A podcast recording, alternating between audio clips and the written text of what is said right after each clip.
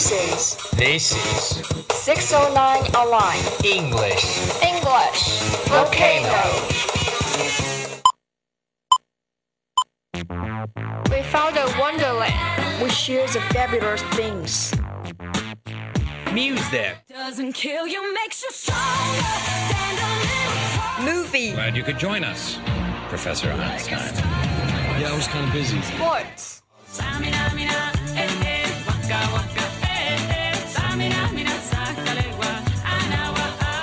dialogue, Have you ever had a punt?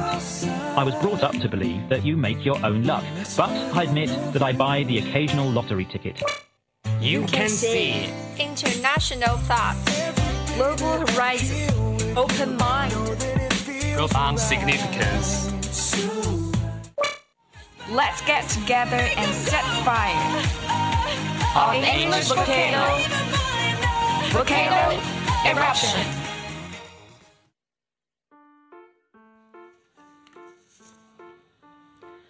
Good afternoon, everyone. This is 609 Online. Nice to see you, English Volcano. I'm Alice. Hi guys, this is Joe. Today we are going to share a passage about some interesting things about the Wright brothers. Let's read together. The Wright brothers are often referred as the father of modern aviation, but there is a lot more to this story than simply that.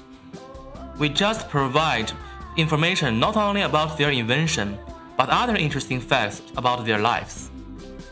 It is said that the Wright brothers were also never to fly in the same flight, owing to safety concern by their father, Milton Wright. The Wright brothers are credited with the invention of plane, which is touted as one of the greatest inventions of the 20th century. Had it not been for them, the world would not have known how to fly like the bird. So, how did this pair invent the plan, and what inspired them to do so? What was their life like, and did they invent anything else? This and several other interesting facts about the Wright brothers will be discussed in this program. Allow me to use a cliche, and let me just ask you to fasten your seatbelt and upon accompany me to the joyride. Who were the Wright brothers? Wilbur and Orville Wright were two of seven children born to Milton Wright, a bishop in the Church of the United Brethren in Christ, and Susan Catherine Koerner Wright. Wilbur was born on April 17, 1977, in Indiana, near Millville, and was a middle child. Orville Wright was his younger brother and was born on August 19, 1971, in Dayton, Ohio. They spent their childhood in both Ohio and Indiana. As children, the two were very close and acted as each other's playmates. No college for them. Wilbur was a very bright and studious child who always excelled in school.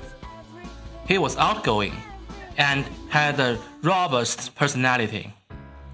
He had planned on attending Yale University after completing his high school. However, in the year 1885 to 86, he got injured while playing an ice, ice hockey game, where another player's stick hit him in the face. Though he recovered from the injury, the incident caused Wilbur to go into depression. He gave up on his plan of attending Yale, dropped out of high school, and retreated to his, his family's home, where he spent much of his time reading books and caring for his ailing mother, who died of tuberculosis in 1998. He later began helping out at the church. Orville Wright also dropped out after his first year in junior high and spent many years learning the printing trade. The Wright brothers were the only members of the Wright family who did not attend college. They did a lot of this and that.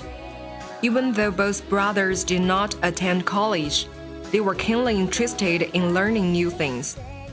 In 1999, they started their own newspaper, the West Side News.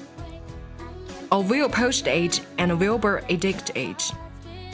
The brothers also loved bicycles, and in 1892, they opened their own bicycle shop where they not only fixed cycles, but later began to make and sell their own designs.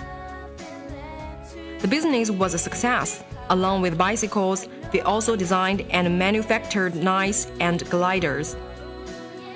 The inspiration behind the flight. Their father, Milton Wright, traveled quite frequently owing to his preaching, and he often brought back small gifts for his children.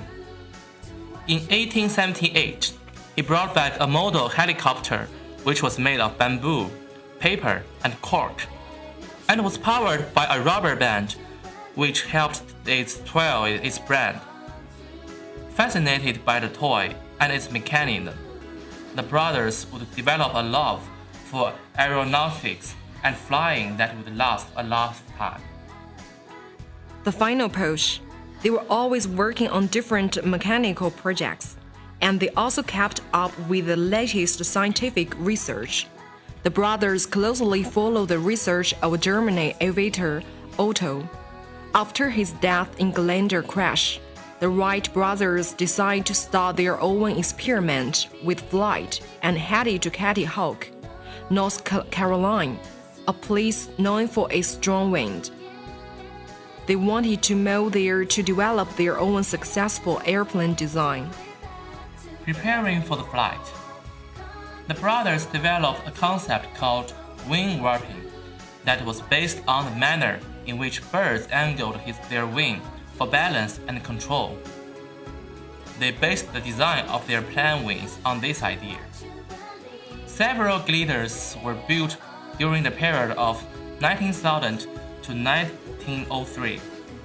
Many test flights led to several damage to the flyers, and even killed a co-passenger on one of the experimental flights, severely injuring Orville in the process as well. The first flight, date and length. On December 17, 1903, Orville successfully flew the first flight at 10 o'clock 35 a.m. in Kitty Hawk, Kill Devil Hills, North Carolina, reaching a height of 120 feet in 12 seconds, at a speed of 6.8 miles per hour. On the same day, two other flights were flown, reaching height of 175 and 200 feet. Now let's take a break.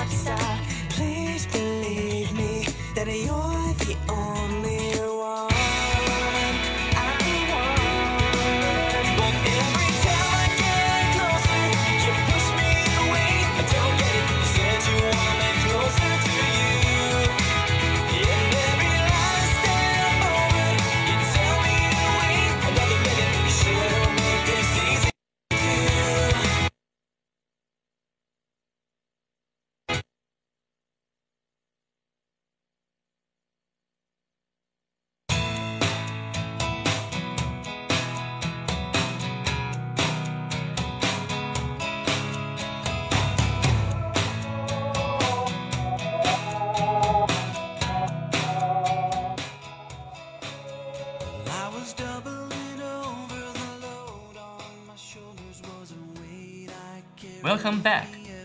What's new? Although they weren't the first to build and fly experimental aircraft, the brothers were the first to invent aircraft controls that made a fixed wing powered flight possible. Their breakthrough has been credited to the invention of the three axis control, which enabled the pilot to steer the craft aircraft and maintain its equilibrium. Fame and otherwise, the brothers find that many in that country and the press in general were reluctant to believe in the success of their flight. Disappointed, they traveled to France in 1908 because they believed that a feat of this nature was highly appreciated there. In Europe, they were welcomed more easily, and they made many public flights, giving right to officials, statesmen, and journalists. They became huge celebrities in Europe and were hosted by the royals and other heads of state. Often featuring in their press, they returned to the USA in 1909, and in due course of time, they became wealthy businessmen, filling contracts for airplanes in both USA and Europe. Bachelors until we die. Neither of the brothers ever married, and Wilbur has ever been recorded as saying that he did not have time for a wife and an airplane. Close relationship. The brothers always shared credit for their works and were very close throughout their lives. However, Wilbur was the business mind and is the executive of the operation and therefore served as the president of the Wright Company. Death and Legacy In April 1912, Wilbur Wright became ill on a business trip to Boston.